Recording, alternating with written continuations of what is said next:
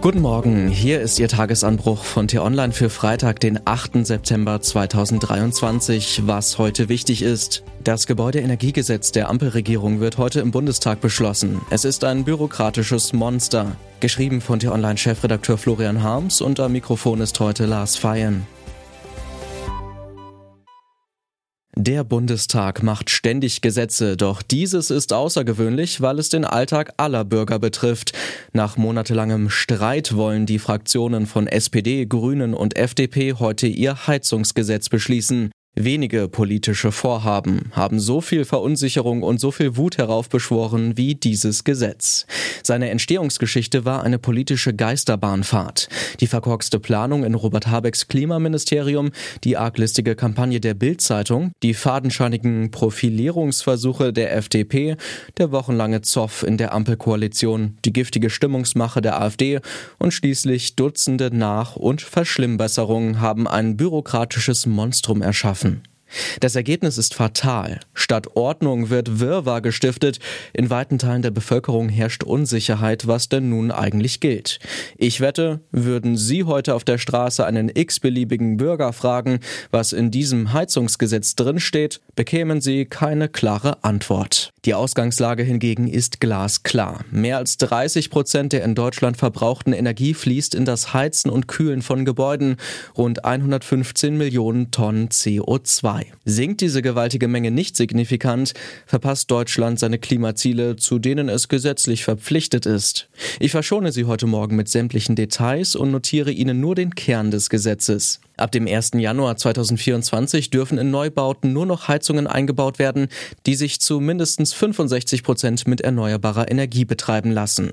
Grüner Wasserstoff darf es auch sein, doch der ist nur für Kraftwerke relevant. Bestehende Heizungen müssen keinesfalls sofort ausgetauscht werden. Es gelten Übergangsfristen für so ziemlich jeden denkbaren Einzelfall. Der Staat fördert den Umbau mit großzügigen Zuschüssen für Vermieter. Mieter werden durch strikte Vorhaben vor überzogenen Mieterhöhungen geschützt. Wer trotzdem nicht genug Geld für eine neue Heizung hat, kann einen Härtefallantrag stellen und sich von der Umbaupflicht befreien lassen. Außerdem sind unzählige technische und organisatorische Vorschriften in dem Gesetz aufgelistet. Da ist von Primärenergiefaktoren, Wärmedurchgangskoeffizienten und Volumenströmen die Rede. Das Papier liest sich eher wie eine Packungsbeilage als wie ein Gesetz.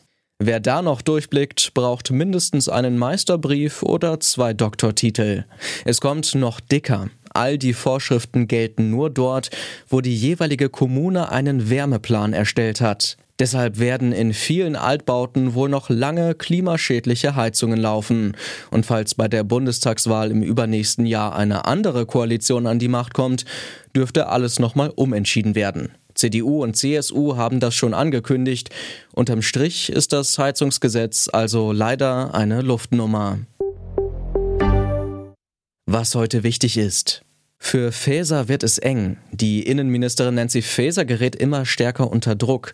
Sie steht im Verdacht, den Chef des Bundesamts für Sicherheit in der Informationstechnik auf falscher Faktenlage voreilig abberufen zu haben. Und als der Sonderausschuss des Bundestags sie gestern einlud, um den Fall zu diskutieren, drückte sie sich und machte lieber Wahlkampf in Hessen. Dort will sie bekanntlich Ministerpräsidentin werden.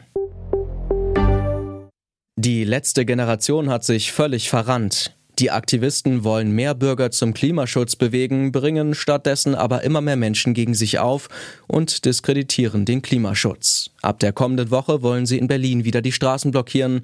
Über ihre Pläne informieren sie heute die Presse. Noch wach? Benjamin von Stuckrad-Barre hat einen Bestseller über die Affäre Reichelt-Döpfner im Springer Verlag geschrieben. Das Hamburger Thalia Theater bringt die Geschichte nun auf die Bühne. Das war der T-Online-Tagesanbruch, produziert vom Podcast Radio Detektor FM. Am Wochenende geht es im Diskussionsstoff-Podcast um den G20-Gipfel und die neue Weltordnung, die uns durch das Gastgeberland Indien bevorsteht. Die Folge gibt es ab heute Nachmittag im Diskussionsstoff-Podcast zu hören und den Tagesanbruch wie gewohnt am Montag wieder. Vielen Dank fürs Zuhören und Tschüss. Ich wünsche Ihnen einen schönen Tag. Ihr Florian Harms.